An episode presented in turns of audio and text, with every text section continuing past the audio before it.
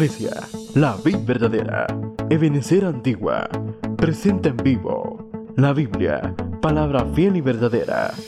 Bienvenidos. En el, ejemplo de esta imagen, eh, el apoyo que se da en la vara. Pero este apoyo es un bastón, ¿verdad? Es un bordón, es alguien, alguien que lo va a necesitar, es alguien porque su caminar, ya sea por su salud o por su edad, eh, yo quisiera verlo más, creyendo que por la edad espiritual de alguien, eh, pues ya necesita apoyarse. Y fíjese que eh, eso para mí empieza a ser ya, lo interesante de esta letra.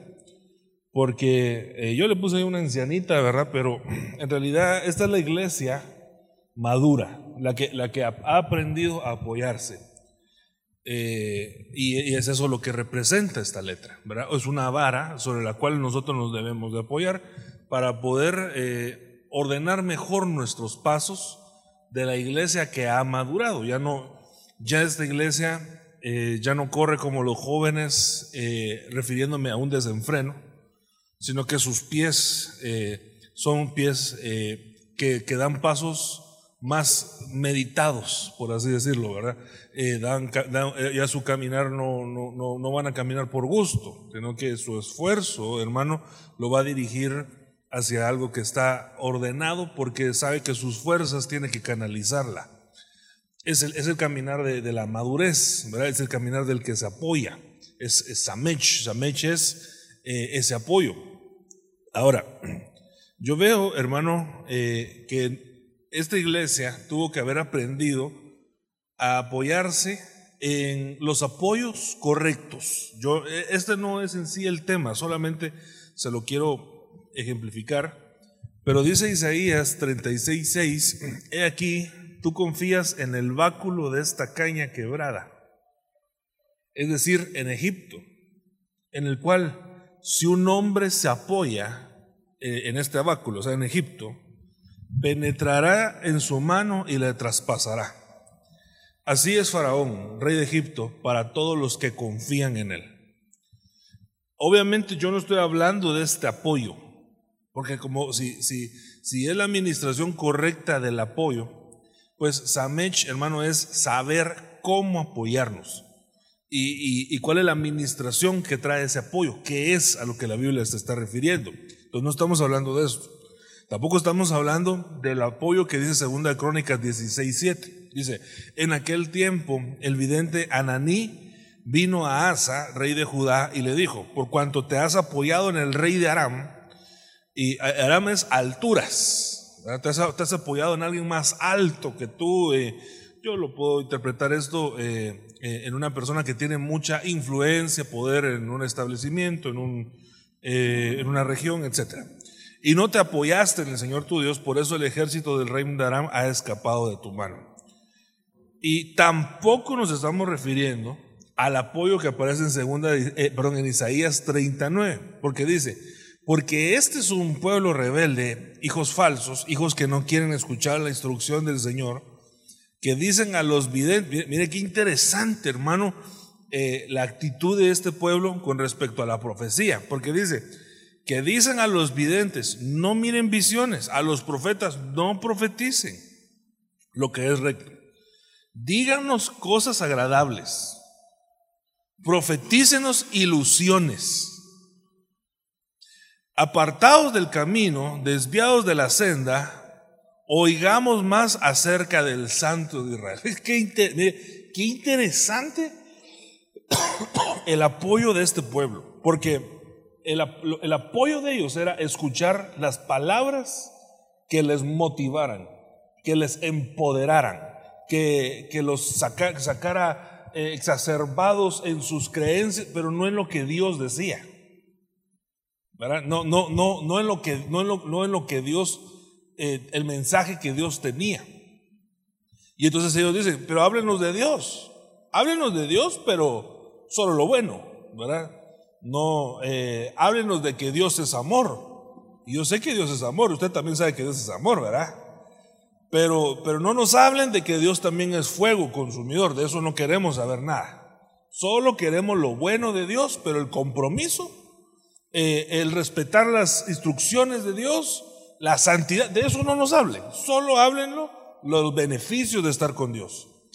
Y entonces dice que este pueblo está apartado del camino, el que, es, eh, que, que, tiene este concepto con respecto al mensaje de Dios, está desviado de la senda.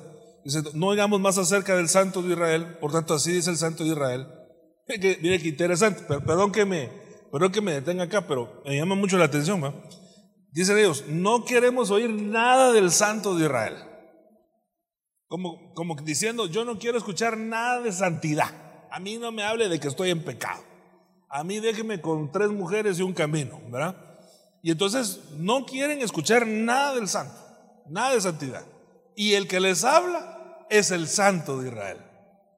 Interesante, porque dice, no me quieren escuchar, pero yo de todos modos les voy a hablar. Aunque les duela, les arda, les caiga mal, les enoje, los enchille, les arruine sus reuniones, sus, sus pensamientos, de todos modos, yo les voy a hablar, dice el Señor, ¿verdad? Dice, por tanto, así dice el Santo Israel, ya que habéis desechado esta palabra y habéis confiado en la opresión y en el engaño y os habéis apoyado en ellos. Le leo el contexto para que entendamos de qué se está refiriendo el Señor.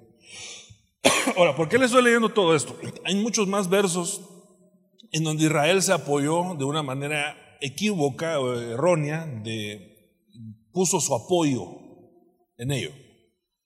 Pero hay un verso, por, yo le soy sincero, es el único verso que yo encontré que literalmente dice que alguien se apoyó en una vara de manera positiva. No encontré otro. Tal vez hay otro, yo no lo vi, yo no lo encontré. Yo encontré el único verso que para mí, hermano, definitivamente, porque lo tenemos que ver, Samech, desde el ángulo positivo, es el único verso donde yo encontré un apoyo en el ángulo positivo en una vara. ¿Se va conmigo, hermano amado?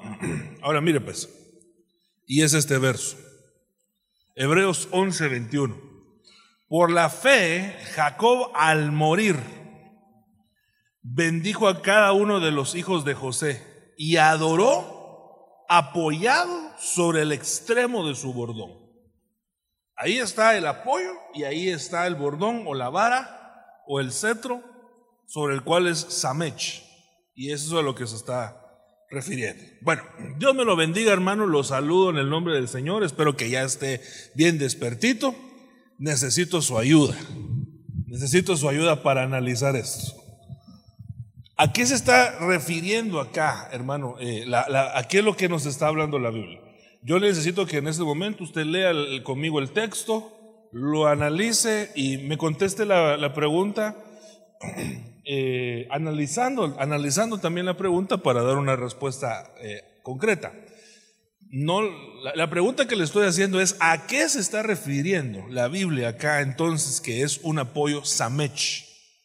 ¿Por qué yo digo que este es un apoyo Samech? Porque le repito, que encontré un montón de versos donde hay apoyos negativos, pero un apoyo positivo en una vara, en el ángulo positivo, solo encontré este verso. Entonces, ¿qué es el apoyo? Eh, analícelo. No me va a contestar tan rápido. Eh, no siempre la primera respuesta es la correcta, la más analizada, la más estudiada, la más pensada esa es la buena. No me va a contestar, bueno, el, que ahí se está apoyando Jacob para, eh, en, la vara. Sí, pero es que esa es la pregunta, ¿verdad? ¿Qué, es lo que está haciendo mientras se apoya en la vara? Analícelo. Yo le di una pista bien grande, ¿verdad? Pero tal vez todavía, lo, tal vez todavía lo había agarrado un poquito distraído. ¿Qué mira usted? Cuénteme. Si está conmigo. Sí, pero yo sé que usted lo mira, pero ahorita ya le dio pena porque le dije que lo analizara. ¿va? Pero igual cuénteme, ¿va? ¿Qué mira usted? Ayúdeme, hombre. Ah, hoy si no, hoy si todos están peleándose conmigo, ¿verdad, hermana? Dos cosas, ajá. Me dijo ya adoro, perfecto. ¿Qué manda? ¿Tiene, ah, ¿Tuvo que involucrar fe? Perfecto, ayúdeme.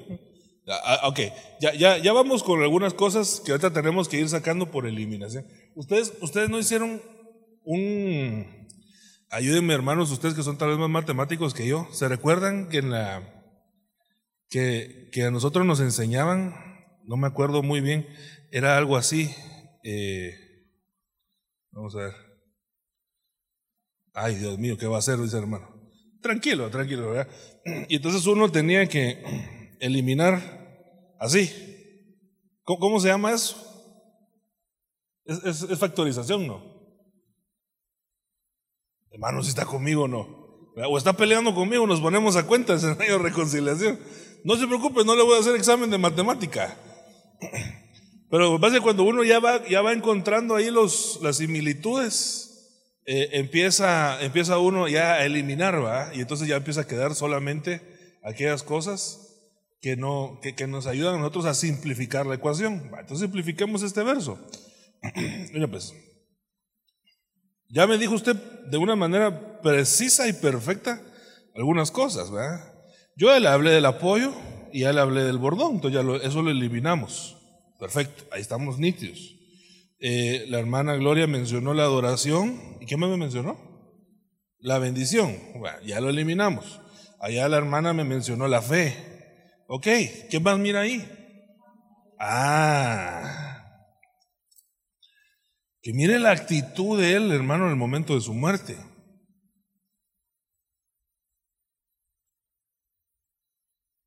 Porque Jacob aquí estaba anciano de edad. Por eso, por eso necesitaba un bordón sobre el cual apoyarse. Pero lo que me sorprende aquí, la madurez de Jacob, hermano, en, esta etapa de su vida. Eh, Jacob, bueno, primero, no está agonizando pero tampoco se está quejando de su muerte. Hay una cosa aquí que me sorprende mucho. Y es que Jacob, para haber llegado a este punto, hermano, usted lee esto en el, contexto en Génesis, no me recuerdo si es capítulo 49. Eh, Jacob ya manda llamar a sus hijos y, y entonces dice, vamos a arreglar las cosas, deja todo ordenado y dice la Biblia que solo levantó sus pies, o sea, después de que hizo esto, bendijo, ordenó, dio instrucciones de lo que tenían que hacer todos, levantó sus pies, dice la Biblia, se acostó y se murió. Mire qué tranquilidad el hombre para morir. No está él eh, alegando, no está él eh, haciendo una cadena de oración para seguir eh, con vida, no, sino que él, hermano, está asimilando su muerte. Él está, eh, él, por testimonio sabe que se va a morir. Ya lo sabe. Entonces él está diciendo, bueno, me voy a morir.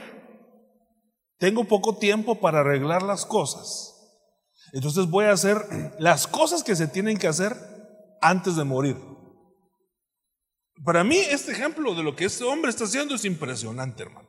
Por eso es que yo me fui con usted eliminando las cosas que a simple vista eh, se, se, perciben para poder ir a la base de lo que Él es lo que está haciendo. Él está en su lecho de muerte y en su lecho de muerte Él decide que es el momento de bendecir y que esa bendición tiene que traer una consecuencia de ordenamiento. Si usted lo lee en el contexto, como le repito, hermano, eh, Jacob viene y empieza a profetizarle a todo, a todo el mundo. A Judá le dice, eh, que él va a ser, que él va a ser eh, primero, va a ser, es como un león que, que y es como, como que, ate la, la, burrita a la viña, le dice, y, y, el, mejor, mejor, sepa la hija de tu asna, y empieza a profetizarle a todos. A algunos les profetiza cosas buenas, a algunos otros les profetiza cosas malas. Le dice, Adán le dice, Dan sea serpiente junto al camino. Empieza a profetizar, hermano él, él, está profetizando, bendiciendo y profetizando, ordenando su casa, de alguna manera como que le estuviera dando la herencia espiritual antes de irse. Está dejando las cosas en orden. Entonces, a mí hay cosas, hermano, que, que, nosotros tenemos que desprender de esto. Porque yo no estoy diciendo que usted, eh, bueno, ahí se ordena cuando se vaya a morir. Eso es lo obvio, ¿verdad? Yo no creo que, hago un paréntesis, aquí un paréntesis en el tema. Dile hermano que está la persona y dile, esto es un paréntesis, ¿oye? Paréntesis, un paréntesis. No se vaya a molestar porque le vamos a hacer, esto es un consejo. Es bueno que ordene la casa. y siempre la tengo ordenada. Más, más cuando alguien sabe que ya va a partir. Porque se le deja un gran problema a los vivos cuando al que pasó no, no dejó las cosas ordenadas. Entonces él lo que está haciendo es repartir una herencia espiritual y diciendo, tú vas a hacer esto, tú vas a hacer lo otro, tú vas a ser primero, tú no vas a ser primero, tú tal cosa, tú tienes que cambiar esto, tú tienes que no sé qué. Y él está, hermano, y, y dice la Biblia que esto es una manera de bendición. Incluso, yo, se interpreta, hermano, que él adoró eh, apoyado sobre su bordón, pero también, hermano, note cómo está relacionado el bendecir con la adoración y el ordenamiento. Entonces, yo lo que veo acá es una virtud que se desprende de la persona que va a morir. Ahora, obviamente yo no le estoy hablando solamente, le repetía, de un, de un orden natural. Yo le estoy hablando de un orden espiritual. Porque usted se tiene que morir. No sé si va conmigo. Mire que los que van a morir dejan bendición y eso es, y esa es lo que desprende el único verso que yo encontré que está relacionado con una vara en la cual hay un apoyo en lo positivo. Ay, hermano, pero si Moisés levantó la vara y se abrió el mar rojo, sí, pero ahí no se estaba apoyando. Este es un apoyo, el apoyo de su bordón para adorar, bendecir, pero está, es, es lo que deja a la persona que se muera. Entonces, hermano, yo le voy a decir algo. Nosotros nos tenemos que morir, hermanos. Mire, si nosotros no morimos, no vamos a ordenar las cosas. Eso, es lo que se desprende de esto. Si nosotros no morimos, no vamos a tener la capacidad de bendecir. Mire, leamos ese verso, el contexto. Génesis creo que es capítulo 49. Yo lo voy a buscar también. 48. Ah, va, perfecto. Génesis 48 entonces. Vamos a ver. Sí.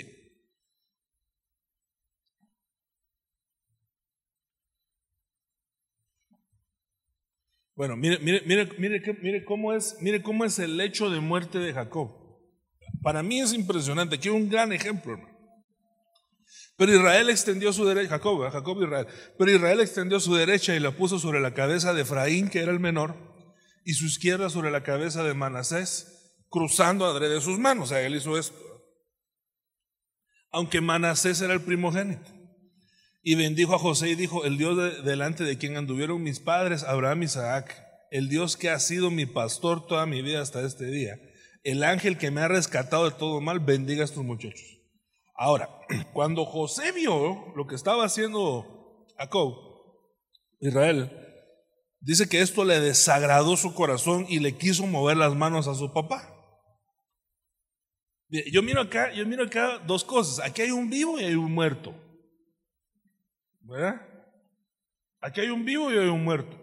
El vivo está escogiendo su bendición a la manera de su pensamiento. A mí me, a mis hijos me los deberían de bendecir de esta y esta manera. Manasés primero porque él nació primero, entonces él tiene que tener la primicia y la bendición. Y el muerto no percibe las cosas de la misma manera en el alma, sino que él, hermano, él entendió algo en el espíritu. Y él dijo, no, no, no, no, no, no, no, no va a ser así la bendición. Mire, fíjense, ¿qué, es lo que desprendemos de esto? El que está muriendo va a saber cómo bendecir. El que está muriendo sabe cómo mover las cosas en lo espiritual, sin involucrar su alma sabe cómo guiar las cosas de una manera espiritual. O sea, ¿qué es lo que Dios quiere que le suceda? Porque Él está muriendo a sí mismo. Hermano, ¿sí me está dando a entender, sí o no? esto, esto es lo que el Señor quiere con nosotros, que nosotros muramos para que sepamos cómo guiar las cosas en lo espiritual, no acorde a nuestro pensamiento, no acuerdo a nuestra creencia, porque lo, natural, hermano, la, verdad es que lo natural hubiera sido que Manasés hubiera sido el bendecido, porque fue el primero. Pero Dios no, Dios no lo quería de esa manera. Entonces, a veces hay preceptos, perdón, tal vez no es esa la palabra, pero preconcebidos, esquemas mentales que las personas traen y que esos no se pueden romper sino hasta que la persona muera. Cuando nosotros morimos a nuestra manera de creer cómo son las cosas, entonces nos volvemos nosotros eh, capaces de poder hacer valer sobre nuestra vida la bendición espiritual de la manera que Dios quiere que la recibamos. No sé si me estoy dando a entender, hermano amado. O sea, nosotros, e, esto tiene que romper nuestro esquema. Entonces, aquí el, vivo José no, no, no, entendía lo, que estaba haciendo el, que murió, el muerto, eh, digamos muerto, a Jacob. Entonces viene, viene, viene entonces acá, hermano, se desata la bendición. El verso 49 dice, y aquí empieza a, a, bendecir a sus hijos, y le dice, Rubén, tú eres mi primogénito, mi poderío, el principio de mi vigor. Mire, cómo empieza esta bendición que desatan los que están a punto de morir. Hermano, espero estarme dando a entender, fíjense. Perdón que, perdón se lo insista, pero para mí lo importante no es hablar, sino darme a entender. Nosotros nos tenemos que convertir en Jacob acá.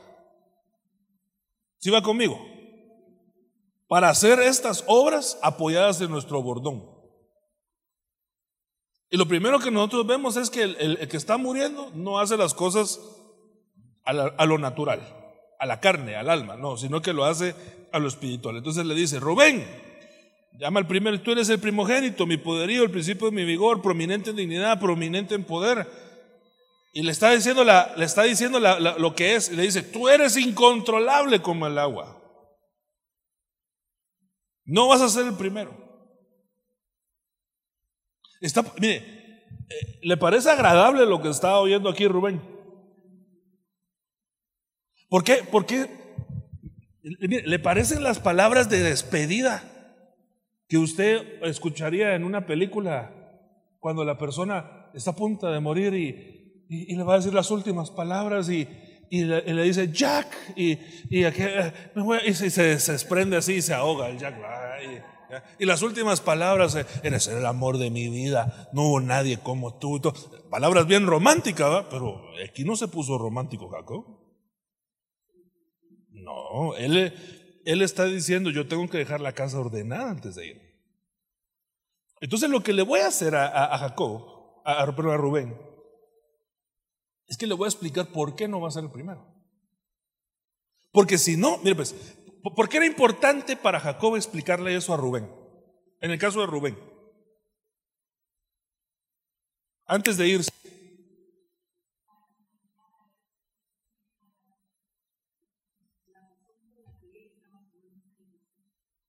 La razón por la que estaba tomando la decisión.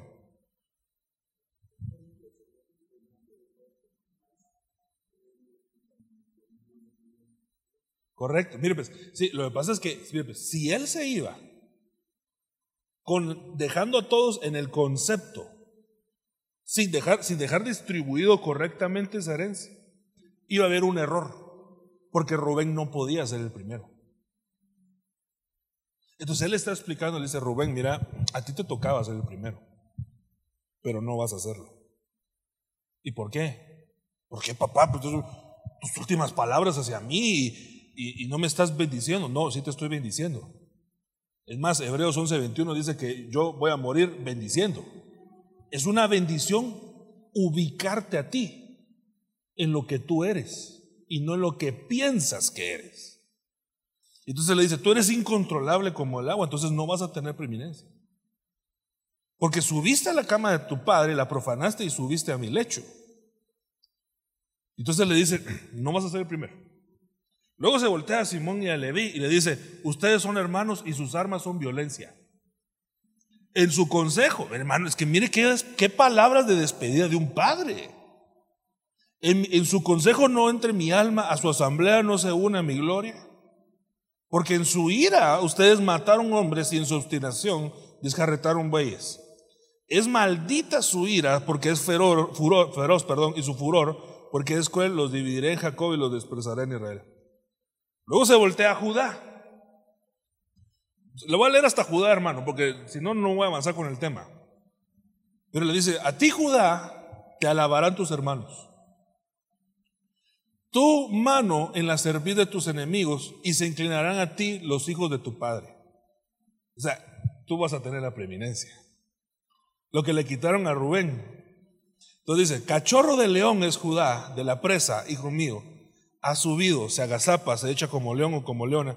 ¿Quién lo despertará? El cetro no se apartará de Judá, ni la vara de gobernante dentro de sus pies. Aquí usted me puede, aquí usted ahorita se le pudo haber prendido el foco de otra, de otra situación que está pasando en el hecho de muerte de Jacob. A, ver, si, a ver si me lo puede mencionar. Pero si no, ahorita se lo dejo en el tintero y si no, se lo menciono. El cetro no se apartará de Judá, ni la vara de gobernante. No sé si usted se está imaginando el cuadro, ¿va? El viejito así apoyado sobre su bordón, pegándole una gran cuadrada a todo el mundo. Es impresionante. Y entonces está dando, está ordenando a todo el mundo, está diciendo, tú vas a hacer esto, tú vas a hacer lo otro, tú hiciste mal esto, tú tienes un problema de ira, tú eh, no vas a ser el primero, tú sí vas a ser el primero, pero él está apoyado sobre su bordón. Sí, sí se imagina el cuadro, ¿verdad?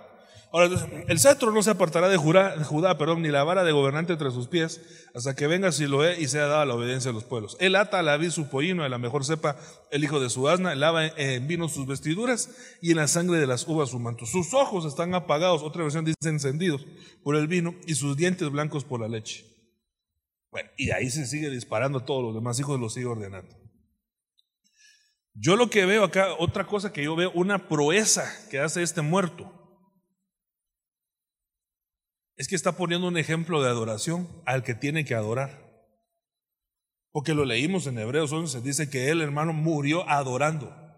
Y entonces estamos adorando sobre su bordón. Pero al único que le dice, el cetro, el bordón, es tuyo, es a Judá. Entonces él está diciendo, te voy a enseñar cómo se hacen las cosas. Nadie puede enseñar si primero no muere.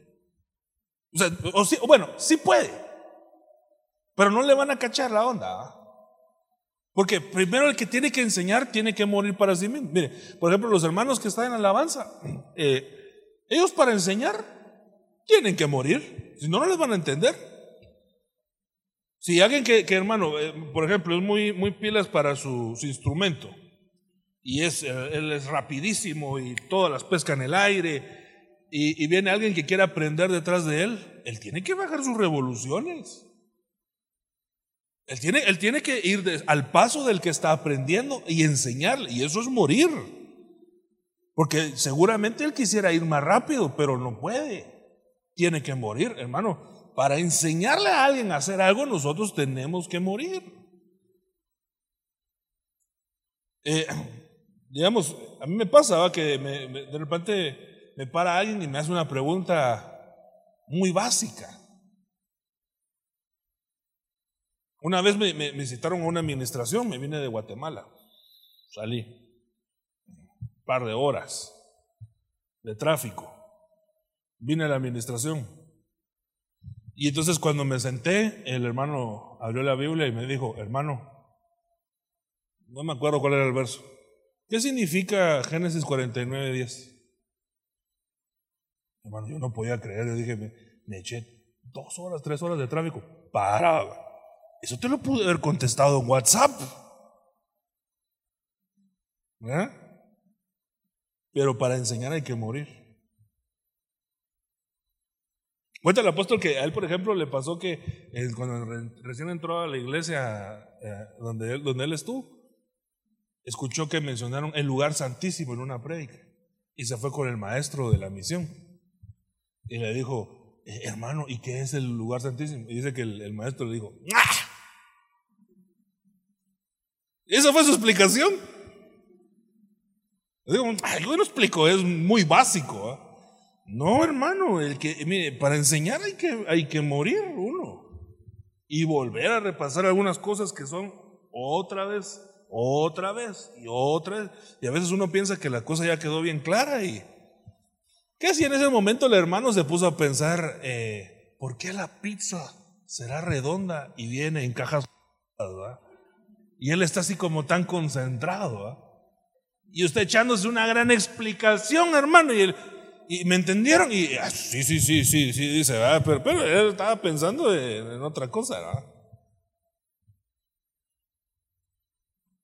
Entonces, hermano, hay, hay cosas que pueden hacer los que mueren, que no pueden hacer los demás. Hay, cosas que solamente pueden hacer aquello que, está dispuesto a morir. Y se desata una bendición para los demás. Entonces, hermano, amado, no sé si a este punto me están a entender, pero yo lo que le quiero decir es, esta letra, hermano, nos debe de estar señalando nuestra muerte. Y en nuestra muerte, todas las bendiciones que se logran. Mire, pues, ahora, tal vez alguien no está muy convencido, pero déjenme leer la Biblia y déjenme ver si lo puedo convencer, o por lo menos por el Espíritu. Mire, pues, algunos versos relacionados a la muerte. Vuelvo a la carga, yo no estoy hablando de su muerte física. Este tema no es para que usted lo ponga en práctica 10 días antes de que se muera. Porque yo qué sé si usted va a tener tiempo de analizar su vida 10 días antes de morir. Tal vez alguno de los que no vienen los miércoles en la mañana va a salir un día de su casa, lo agarra orellana. ¿Eh? Y el que iba manejando dijo, uy, como que dejé a alguien atrás y retrocede y le vuelve a pasar encima otra vez. ¿Ese qué, tiempo de analizar su muerte le dio? Ninguno. No, yo estoy hablando de una muerte en nuestra alma, a nuestro yo. Y cómo se bendice a los demás cuando nosotros morimos. Usted quiere decir algo, Y no tenemos un micrófono ahí, preguntón. Lo que pasa es que así escuchamos todos. Desde que él arrebató la bendición y quedó lisiado de su cadera, él comenzó a cojear y se deduce que él comenzó a apoyarse en una vara. Solo que su caminar nunca fue igual. ¿verdad? Dejó de ser eh, Jacob para convertirse en Israel y ahora como Jacob él está demostrando que él se apoya en esa vara que representa su principado como príncipe con Dios. Amén, gloria a Dios. Bueno hermanos, mira pues, entonces una vez yo me fui a ministrar y me dijo una vez el hermano, no me acuerdo, no me acuerdo ni de qué me fui a ministrar, ni me acuerdo de qué hablamos con la persona que, que me ministré. Entonces no le voy a contar, porque no me acuerdo. Pero lo que sí me acuerdo, lo, que más me quedó eso tan grabado. Es que el hermano que me estaba ministrando me dijo, mira, tú pedile a Dios que en todo lugar donde tú entres seas de bendición para los demás. Es que mire, eso me penetró mi pensamiento porque Tal vez yo venía con un pensamiento de, ¿qué pueden hacer los demás por mí? ¿Cómo me pueden bendecir los demás a mí? Y entonces viene él y me destanté, me dice, no, tú tienes que ser de bendición para los demás. No estar esperando que otros te bendigan, te pongan las manos, te No, tú haces eso por otros. Es lo que él me estaba explicando. Pero ahora vengo a la Biblia y veo que el que se convierte en sí en una bendición es el que muere. Usted quiere ser de bendición. Se tiene que morir. Aquí no hay para dónde. Porque mientras estemos en la carne viva, no hay bendición, hermano, más que en el alma, pero en el espíritu. Mire pues, ¿por qué le digo? Mire lo que dice Juan 12, 24. En verdad, en verdad os digo que si el grano de trigo no cae en tierra y muere, queda solo. A ver, si va conmigo. Es que mira, ahorita, el tema se pone desagradable para el alma, hermano.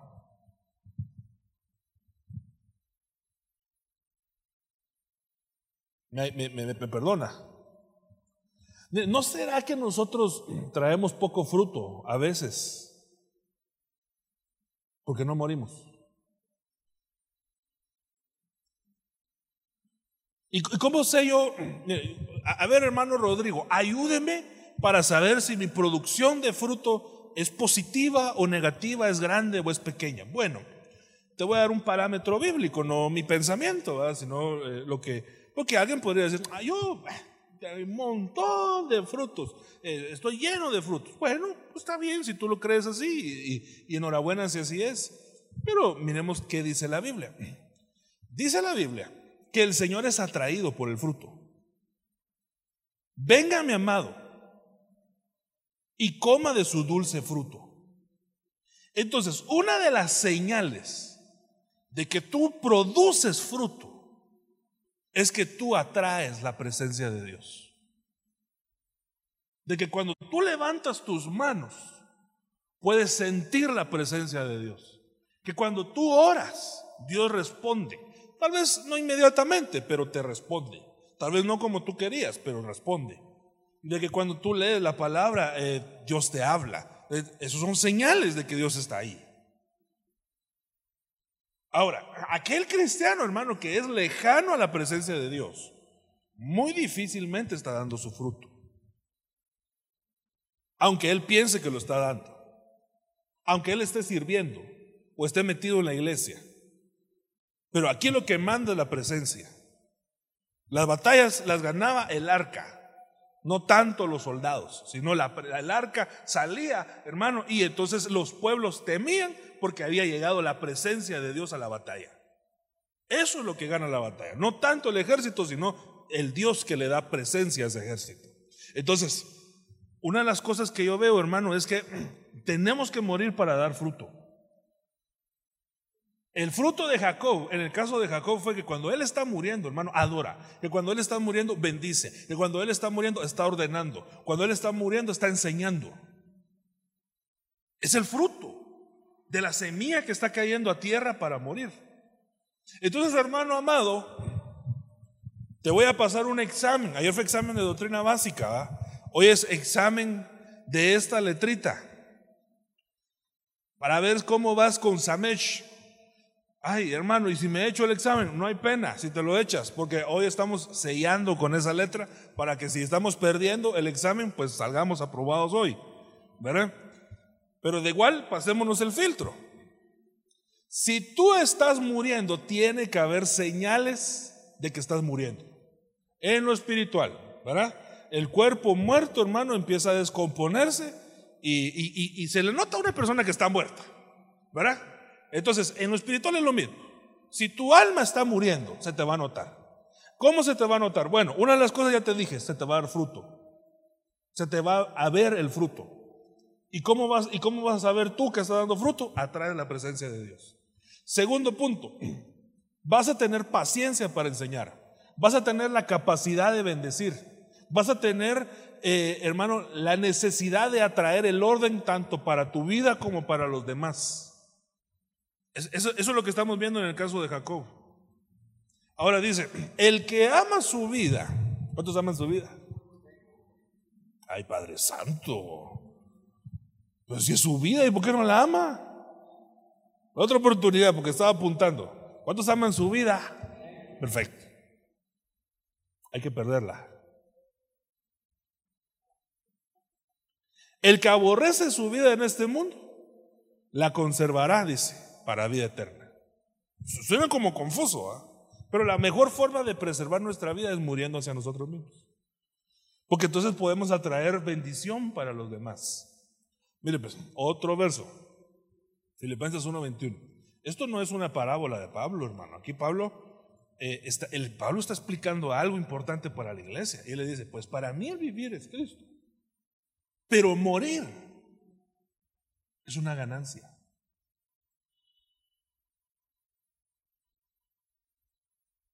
hermano, entonces yo me pongo a pensar, ¿cuál será la ganancia que hay en la muerte? Porque todo el mundo le huye a la muerte. Todo el mundo no quiere escuchar nada de muerte. La que más le huye a la muerte es el alma. Esa sí no se quiere morir, mire. Pero yo, yo, quiero, ganar esta, esta carrera. Usted también va. Bueno, la ganancia está en la muerte. Claro que eso se tiene que interpretar espiritualmente, ¿verdad? porque nadie va a decir, bueno hermano, entonces agarremos una copita de veneno y todos nos morimos. Y ahí está la ganancia, porque así hay sectas, ¿verdad? Que leen mal estos pasajes. No, no, no, no estamos hablando de eso, estamos hablando de una muerte al yo, a mi deseo, a mi anhelo. Y de ahí brota una ganancia, tanto para mí como para los que me rodean. Bueno, hermano, yo quiero ser de bendición. Así se lo pongo. Hay virtud en el deseo de morir. Cristo, hermano, murió, entregó su vida por nosotros. ¿Hubo ganancia de eso, sí o no? mire la cosecha del Señor, hermano, en su muerte y su resurrección. Pero en su muerte, pues, entregó su vida. Y mire la cosecha que el Señor obtuvo porque Él fue obediente hasta la muerte. Entonces el camino de nosotros, hermano, perdóname, no hay para otro lado. Por eso le decía yo que me, gustó tanto ese verso, ¿verdad? Que, que dice, ellos dicen, profeticen, tengan sueños, pero solo hablen lo bueno. Lo malo no, no me hablen de santidad, no me hablen de consagración, no me hablen de muerte. Háblenme de empoderamiento, háblenme de que soy capaz, háblenme de... Y, está bueno si es lo que está en el corazón de Dios, pero, pero el Evangelio tiene que ser completo. Pero una parte vital del Evangelio es nuestra muerte, hermano amado. Bueno, en el nombre de Jesús, yo le quiero leer algunos, algunos ejemplos, algunas virtudes de morir. Pero antes, solo ayúdeme a ministrar al moribundo que está a la par suya y dígale, no, no, no vayas a vivir, hermano, hoy no te vas a despertar. ¿Verdad? Ayúdeme, hombre, dígale, ahí te mueres, hermano. ¿Verdad? Morite, dile, ¿verdad? Jueces 16:30. Ayúdeme. Miren las proezas. Hay una predica del apóstol de donde yo tomé algunas cosas de lo que le quiero platicar. Se llama Las proezas de los muertos. Pero, mire esto. Mire esta proeza de este. Mire la bendición que se destapa de este que está muriendo. Y usted me ayuda. Me ayuda, ¿verdad? Sí, me ayuda, hermano, muerto. Muertito. ¿Verdad? Sí. Va. Mire, pues, y dijo Sansón, que se mueran los filisteos, porque ellos son bien feos y yo soy bonito, no me puedo morir. Así dijo Sansón, ¿no? Que mueran los filisteos y después me muero yo. Así dijo Sansón, ¿no? ¿Cómo dijo? Muera yo. Y entonces, los filisteos. Impresionante, hermano. Es que mire, esto es impresionante porque la mayoría de la gente quiere a sus enemigos muertos. Estoy hablando espiritualmente. Pero la mayor cosecha de victoria en la vida de este valiente fue el día que él decidió morir. Nunca mató él tantos filisteos como el día de su muerte. Y fíjese hermano que a mí esto me sorprende porque él dijo, me voy a morir yo. Pero yo sé que cuando yo me muera, se van a morir todos mis enemigos. es que, mire, va, va, mire, pues, pongámoslo en otro, barajémoslo de otra manera. Un cristiano viene y tiene un problema. Y le está pidiendo a Dios salir de ese problema. Y tiene enemigos. Y él quiere que Dios haga algo con esos enemigos. Entonces vengo yo y le leo este pasaje. Y le digo, mira, ¿tú quieres que se mueran todos tus enemigos? Sí, yo quiero que el Señor los haga pedazos, los destruya. Esa orellana que dijo, pero cargada, pero de gorditos, ¿verdad? Para que le pases, aplaste bien, ¿verdad? Perfecto, hermano, perfecto. Te voy a dar la clave. La receta para que se mueran todos. Sí, ¿y cómo es? Deja de orar que se mueran. Deja de orar que, que el Señor los mezcla. Y entonces, mejor ahora que te mueras tú. Ah. No, hermano, eso sí me suena antibíblico. No, no, no, si ahí está. Mejor perder la batalla. Mejor rendite. No ante los filisteos. Sino ante Dios. Y aquella cosa que te está molestando y te está estorbando tanto, poner en las manos de Dios y dile, ¿sabes qué, Señor? Tú eres el que da y quita. Tú eres el que da vida y el que decide hasta qué momento uno deja de vivir. Ya sea que Dios dé o Dios quite, sea el nombre del Señor alabado y exaltado. Muera yo. Me voy a morir yo. Estoy dispuesto a perder la batalla. En ese momento se muere. Porque si se muere, va. Pero también se mueren los enemigos. Yo le dije que este tema no era agradable para el alma. Porque nosotros lo que queremos siempre, el vivo, lo que quiere siempre es ganar. Salir ganando. Ganar todas sus batallas, todas las discusiones, siempre tener la razón. Que nadie mire que nosotros nos equivocamos. Que nuestra opinión sea la que sea tomada en cuenta.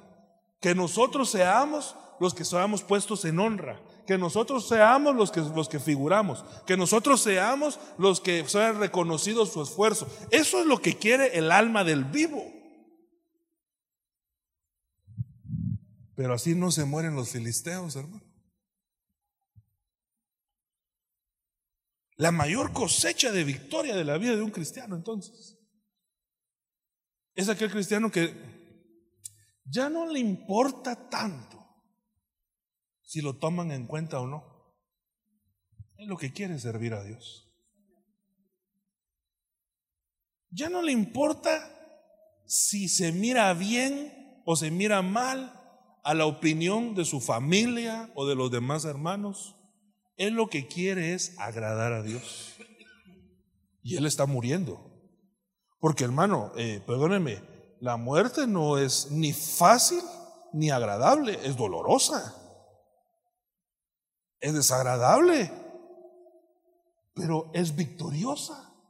Y nos dice que se inclinó, hermano, con todas sus fuerzas y el edificio se derrumbó sobre los príncipes y sobre todo el pueblo que estaba con él. Y así que los mató al morir fueron más de los que había matado durante toda su vida. Ay, hermano, mire, yo siento como, yo soy hijo de Dios, le sirvo a Dios, busco a Dios, pero siento como que, mire, no logro yo victorias en mi vida. Muérase. Va a ver qué victorias tan grandes va a tener usted. Es que la victoria más grande de nosotros, hermanos, es el momento que nosotros muramos. Porque mire, porque entonces ya no le daña el alma. Ya no nos daña el alma, hermano, tener o no tener. Por eso es que Pablo decía, yo aprendí el secreto de ser, de ser feliz. Yo también ya aprendí el secreto de ser feliz. Hay que sacarles el aire antes de dormir a los bebés. Sí, hermano, porque los acuesta uno sin sacar, ja, Pero ese es otro secreto. Pero Pablo decía, yo aprendí el secreto de la felicidad, decía. ¿Y cuál es?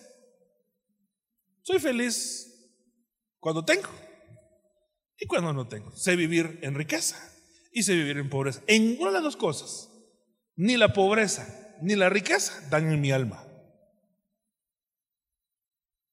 Porque está muerto. Entonces, no sé si me doy a entender. La mayor victoria de nosotros, hermano, como, como hijos de Dios, es que nosotros, es cuando nosotros muramos. hermano, ¿no será, que, ¿no será que por eso a veces tantas avergonzadas que nos pega a nosotros el Señor? Porque la receta siempre es volverse a morir. Por eso Pablo también decía, yo todos los días muero. ¿Qué significa yo todos los días muero? Que todos los días volví a vivir, ¿va? El alma otra vez. Y cuando mira el alma, maten esa alma. Ay, se la volví a echar. Ya me, ya me volví a morir otra vez. ¿Verdad? Mira, está hablando mal de ti la hermana fulana. Ahí está, ahí salió el alma. Quieren que viva, quieren que viva, quieren que viva. Y, entonces, y entonces uno tiene que matarla. Mira, mira, mira, mira, mira. Mejor no me contes.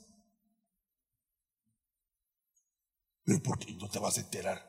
Es tu enemiga. te está haciendo la camita, te va a destruir. No, no, no, mejor no me contes, la voy a odiar. Y entonces ahí si la odio, mi alma la dejo viva. Entonces mejor no me contes, así se me muere el alma. Y lo chuti. ¿Eh? Y entonces el alma ahí ya no tuvo con qué comer, ¿verdad? Entonces viene usted un día y Dios le habla. Y llega usted y mira una persona con una gran necesidad. Y como usted es espiritual, ya su alma está muriendo, le impone manos a esa persona y le echa una gran bendición, desata la vida a esa persona. La persona tal vez está, está liberada. Y usted está bien contento, ha bendecido porque Dios lo usó. Entonces va caminando y otro día se vuelve a encontrar a esa misma persona y le dice, ay hermano, yo le quiero pedir perdón. ¿Y por qué? Yo estaba hablando mal de usted, que usted era un gran carnalote. Y usted, a pesar de que yo hablaba mal de usted, llegó, oró por mí, me bendijo y el Señor me sanó, me liberó por medio de usted. Hermano, gracias, ¿verdad? Y, se va la, ovejita bien contenta. Y usted lo hizo, porque no, le, no dejó que su alma interviniera.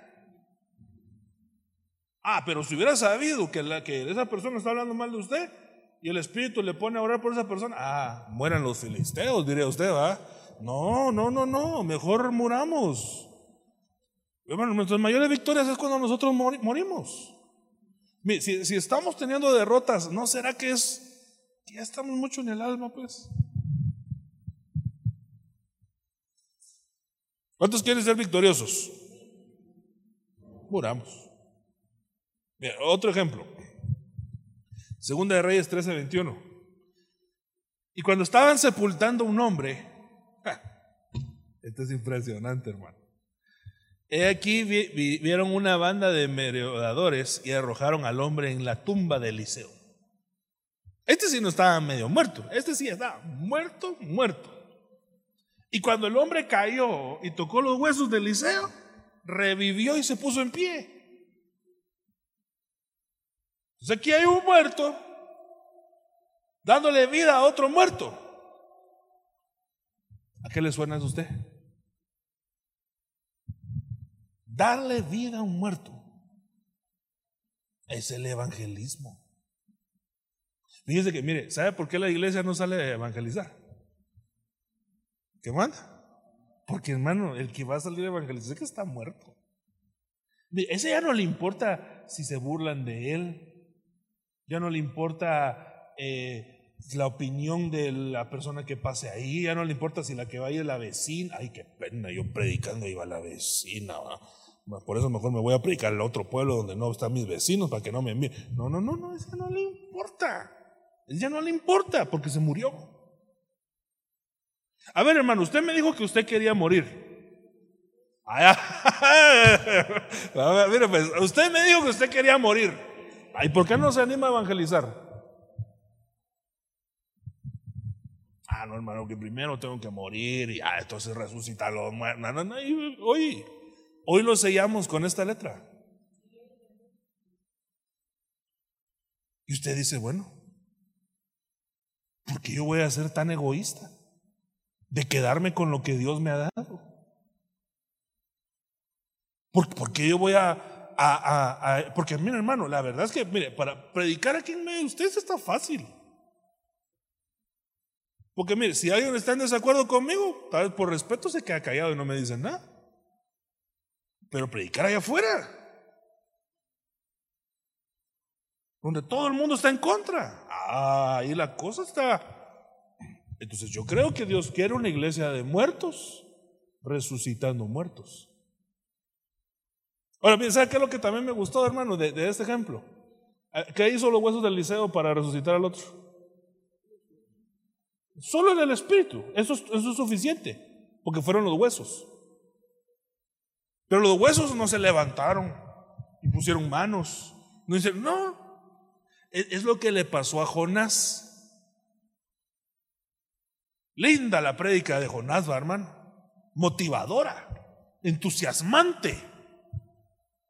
Eh, bien, bien elocuente, bien, bien, bien explícita, bien larga. Así era. De aquí en 40 Nínive, todos ustedes se van a morir.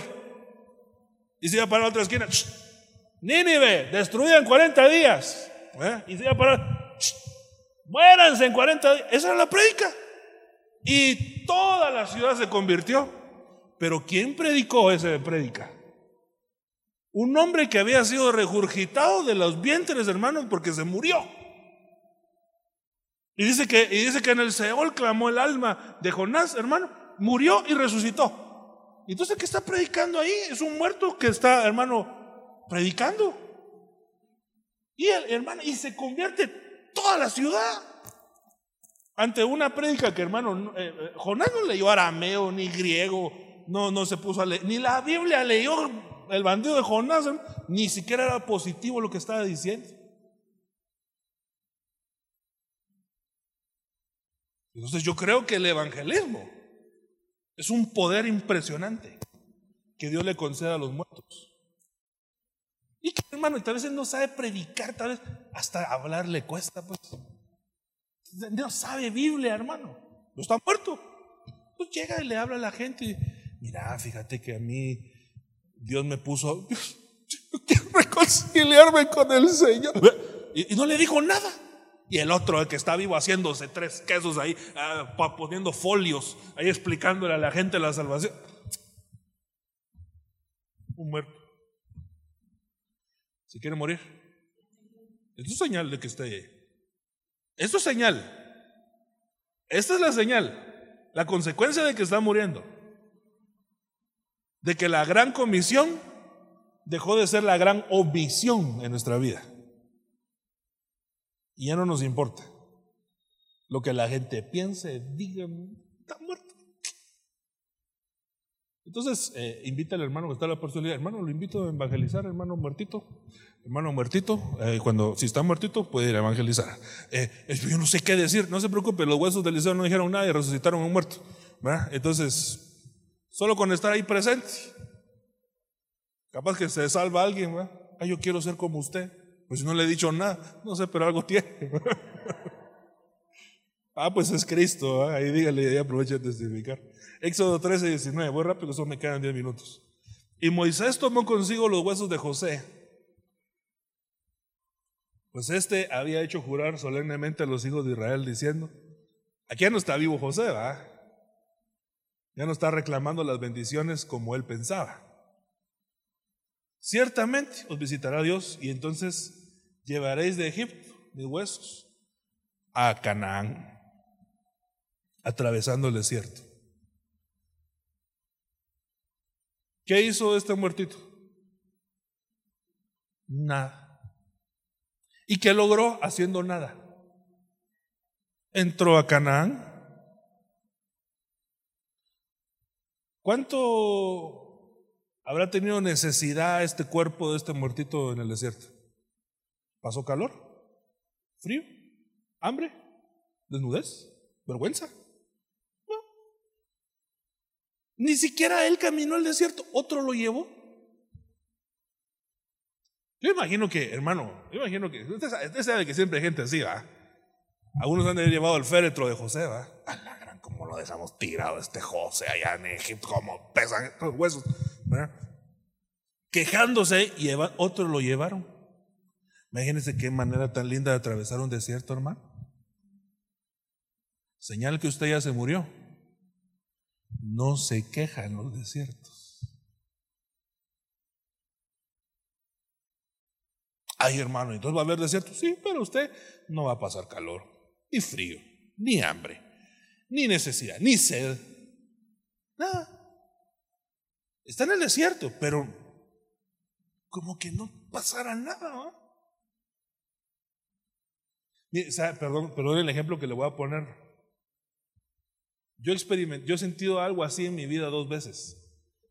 Tal vez el ejemplo es malo, ¿va? Porque lo que voy a hacer, lo que lo voy a comparar son experiencias positivas, pero yo qué puedo hacer si yo sentí como que me pusieron anestesia, hermano. Cuando, en el momento que me iba a casar, yo cuando vi a, Valesca ya con el vestido, sentí como que la cabeza me hubiera hecho así y estuviera flotándome la cabeza así. y estaba como en automático. No, sentía ni el cuerpo de los nervios que tenía. Eh, como que me hubieran puesto anestesia en el cuerpo. ¿Qué me pasó, hermano?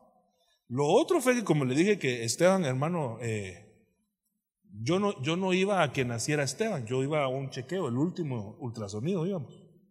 Se nos adelantó más de 20 días. Yo la casa ni la tenía, ni la cuna le he armado, hermano. Entonces nosotros no lo estábamos esperando todavía. Entonces fuimos al ultrasonido. Y el, y el, ginecólogo es bastante platicador, él molesta bastante, platicando. Entonces empezó a pasar el ultrasonido y se quedó callado mucho tiempo. Ah, aquí, algo está extraño y, muy serio. Y él empezó a revisar y él decía, date la vuelta. Y seguía pasando. Y, y como uno solo mira así como manchas, ¿va? Entonces uno no entiende qué, es lo que está viendo, Entonces, entonces dije, lo voy a hablar yo, ¿va? Ya que no me habló, lo voy a hablar yo. Entonces, de repente le vi que hizo la mano así. Entonces, ahí está la mano, le digo yo. Sí, y viene sin agua. Entonces yo dije, bueno, me va a decir que le va a meter suero y que se hidrate. Entonces le dije, ¿y entonces qué vamos a hacer? Ahorita te digo qué vamos a hacer. Y sigue revisando. Llama al hospital, ya van para allá, me. Hermano, en ese momento, la cabeza otra vez así flotó, mira. Como que me hubieran puesto. Dice mi, mi cuñada que cuando me fue a ver, yo estaba como en estado de shock. Hermano, yo andaba como anestesia, yo no sé ni qué está haciendo ni diciendo. Entonces, cuando termina la situación, todo el mundo vivió un estrés y una cosa. Yo, tranquilo, hermano. Como le digo, como que estuviera anestesiado. A no fui de mucha utilidad, porque tampoco los huesos de José fueron de utilidad en, el desierto, pero por lo menos no sufrí. Entonces ahora ya, entonces ya, ahorita ya, ya, ya cargándolo, yo no sufrí nada. ¿Verdad? Algo así pasa al que muere en los desiertos. Todos se hacen pedazos, hermano, y un reloj. Y el otro va como en automático. Señale que estás muriendo. No te vas a quejar en el desierto. Génesis 25, 8. Cinco minutos, ya voy terminando. Hoy sí, hoy sí voy a terminar en tiempo, hermano. Abraham expiró y murió en buena vejez, anciano y lleno de días. Y fue reunido a su pueblo. Y su hijo Isaac e Ismael los, sepultaron en la cueva de Macpela, en el campo de Frón, hijo de Zoar y Tita, que está frente a Mamre. Ahora, ¿usted se acuerda que Isaac e Ismael están peleados? A ver, si a ver, este creo que sí me la va a agarrar muy rápido, hermano. Pero un muerto los está reconciliando. No hay reconciliación a menos que alguien esté muriendo. Claro, aquí vemos que en, el caso de Isaac e Ismael es un tercero. Pero yo le puedo poner otro ejemplo, donde alguien está muriendo, no físicamente, pero sí en el alma. Jacob y Esaú. Jacob tuvo un encuentro con el ángel.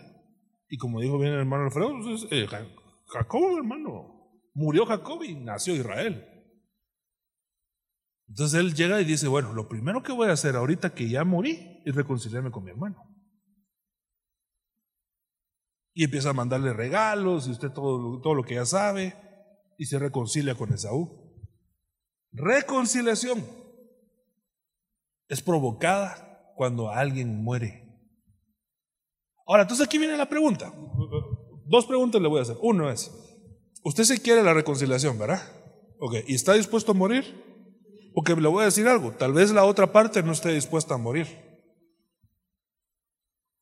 Y al que le va a tocar a morir es a usted, no, a otro, no al otro. Pero en ese momento usted convierte a Esaú al otro. Y usted se convirtió en Israel.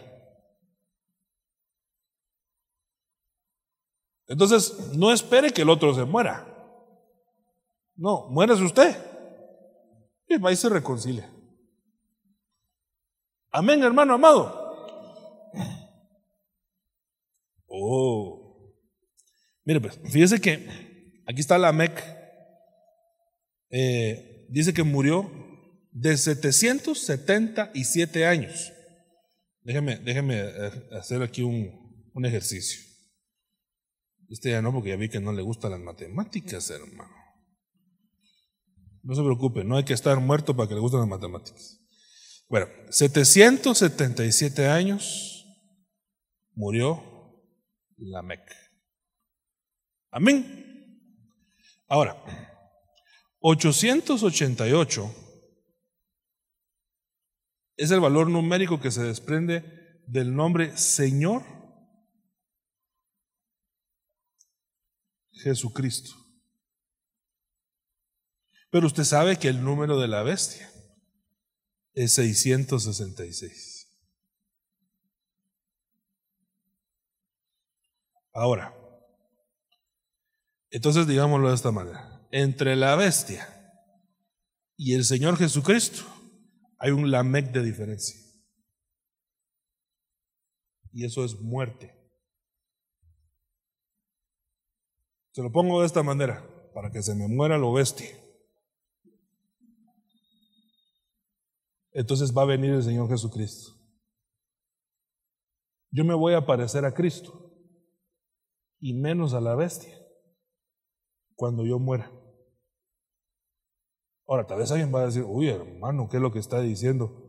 Usted es la bestia azul de los hombres X. No, no, no, mire pues, acuérdese que la Biblia dice que los tiempos finales iban a ser peligrosos porque los hombres iban a tener 18 características. 18 es 6 más 6 más 6. Es el número, es el carácter de la bestia. Y empieza a decir amadores de sí mismos, aborrecedores de lo bueno, eh, que desprecian a sus padres y todo lo demás que usted ya sabe. Entonces, para yo no ser así y ser como el 888, Señor Jesucristo, la diferencia es que me muera. ¿Le parece eso una preciosa bendición? Alcanzar ser como el Señor Jesucristo en la estatura del varón perfecto. Sí. ¿Quién lo va a lograr? ¿Quién lo logra? El que se muere. El que se muere ya no se va a parecer a la bestia, sino que se va a parecer a Cristo. ¿Sí, hermano?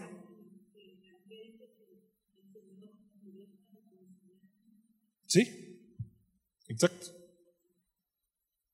Entonces, hermanos amados, aquí yo le estoy haciendo un, un examen exhaustivo de muerte. No sé cómo le fue en el examen, pero si le fue mal, hoy hay un Samek que el Señor quiere sellar sobre nuestra vida. Que nosotros muramos de una manera digna de morir. Porque mire, le voy a decir algo, algo que no le mencioné.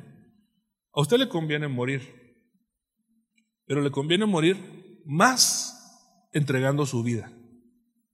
Porque esa fue la manera que el Señor Jesucristo murió. A Él no lo mataron. Él entregó su vida. Eso es una gran diferencia. Muchos cristianos no entienden eso y dicen que cuando el Señor está en la cruz, eh, entonces los romanos que mataron al Señor Jesús, no, no, no, no, no, no. La Biblia dice que Él no lo mató nadie. Él entregó su vida. De hecho, el, hecho de su muerte en, la cruz es un milagro porque para, para, alguien morir crucificado era una agonía de varios días y él expiró a las pocas horas. Él decidió, consumado es, ya terminé, ahorita yo entrego la vida voluntariamente y él la entregó y se murió. Eso fue un milagro, la muerte. Por eso es que ellos se sorprendieron que se haya muerto porque no, no, nadie, nadie muere tan rápido en una crucifixión. Entonces agarraron una lanza y se la pasaron en el costado. Que, eso, que eso, es otro prodigio de, un, de, un, de alguien que está muerto. Porque de ahí del costado salió la amada. ¿Verdad? Entonces yo, yo entendería, nadie puede amar a su esposa si no está muerto. Porque tiene que morir a sí mismo y amar, y de ahí va a salir la amada. Eh, salió, eh, usted sabe que agua y sangre. Lo ¿Será que si se murió, se colapsó? entonces lo probaron así y, y el Señor ya había entregado su vida. Él no se murió. Pero él no lo mataron. Él entregó su vida. Es diferente. Ahora, ¿por qué le digo eso? Porque nosotros tenemos que llegar a la muerte. Pero podemos hacerlo de dos maneras. O nos matan por las malas, o entregamos la vida por las buenas. Entregar la vida por las buenas es un milagro. Es un milagro, es, un, es una, una, obra que el Señor hizo poderosa en nuestra vida. Pero es más conveniente que que nos mate, porque que nos mate, hermano, nos va a matar a gusto de Él, va agonizando, sufriendo, perseguir. No, mejor entregar uno su vida voluntariamente. Entregar las áreas voluntariamente, entregar los problemas del alma voluntariamente y morir. Entonces, hoy, hoy hermano amado, tal vez usted no lo sabía, pero yo le vengo a contar. Hoy venimos a morir. Porque estamos muy vivitos. Todavía queremos llevar la vida a la manera de nuestro pensamiento y de nuestro deseo. Y el Señor lo que nos está dando la oportunidad de decirle, mira, morí y va a ser mucho más grande tu ganancia. Morí y, y lo que no has podido recibir lo vas a recibir en abundancia. Una cosecha más grande porque es el grano que cae a, tierra y muere y produce mucho fruto. Pero ese grano es tu alma. Hoy es un día de rendición. No sé en qué área, pero yo ya te puse varios ejemplos, no son todos, pero varios ejemplos de las proezas que hacen los muertos.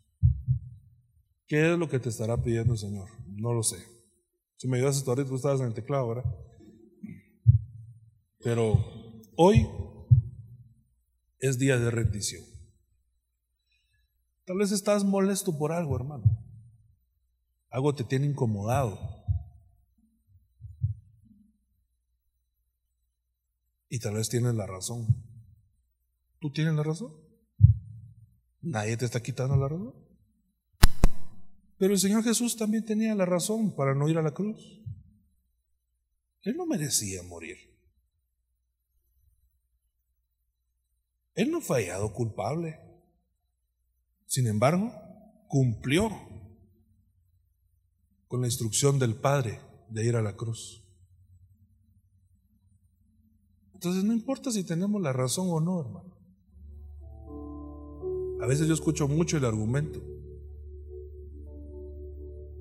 de la gente que le demanda a Dios cosas. Pero yo sirvo a Dios, ¿y por qué Dios no hace X o Y cosa?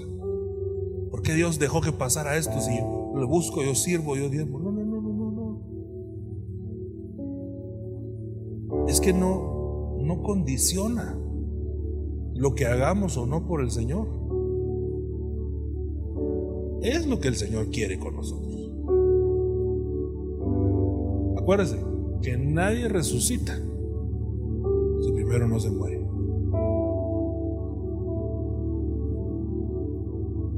Entonces, hoy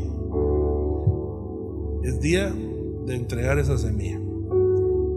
Esa semilla que tú tienes preciosa, hermosa, valiosa, tu alma, tus deseos.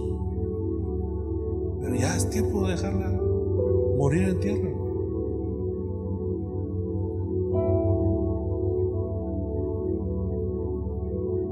A ver, nosotros le armamos un plan a Dios cómo queríamos que fuera nuestra vida. Pero Él está ordenando nuestros pasos de una mejor manera. Ahí donde tú estás, yo no te voy a pedir que pases al frente ni que te levantes. Ahí donde tú estás. tú ahí con el Señor. Tú sabrás es lo que hoy tengas que rendir.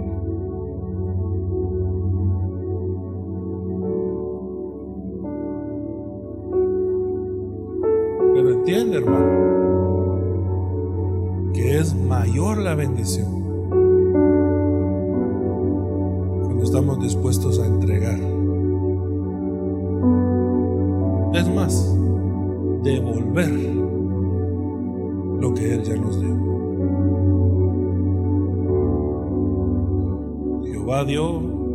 Jehová quitó, sea el nombre del Señor alabado.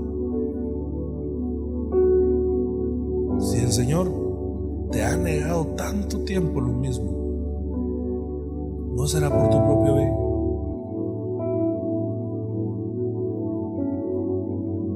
¿Por qué vamos a ser hijos necios, persiguiendo algo que Él no nos quiere dar.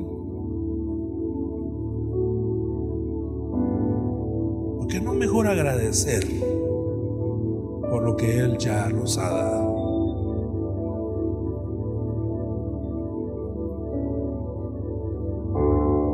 ¿Por qué no valorar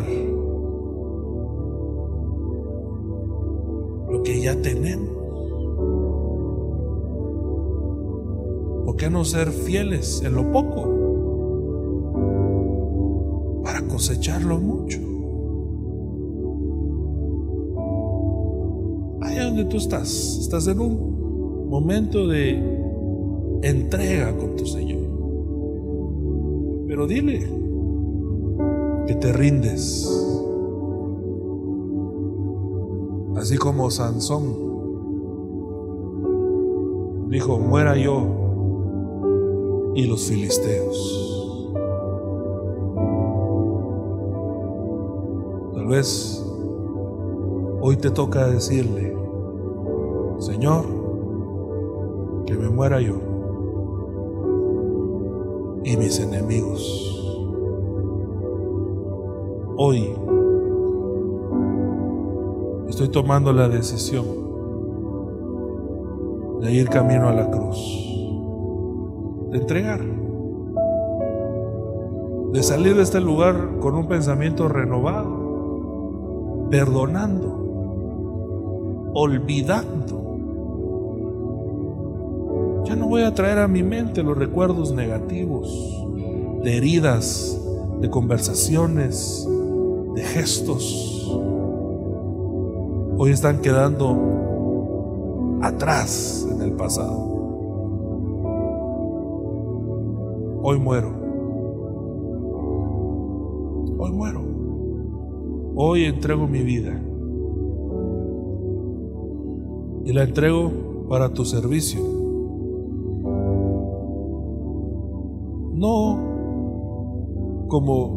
Yo hubiera querido o pensado, pero sí en tu voluntad, como tú me lo estás pidiendo. Así quiero morir. Hoy es el día de mi muerte al yo, al ego, al alma, a la arrogancia, a la necedad, al pecado, a mi carácter. Hoy es el día de mi muerte. Hoy muere Jacob, pero nace Israel. En el nombre de Jesús. En el nombre de Jesús. Cantemos un momento al Señor, apoyados sobre nuestro bordón. Iglesia, la vida verdadera, Ebenecer Antigua, presentó la Biblia, palabra fiel y verdadera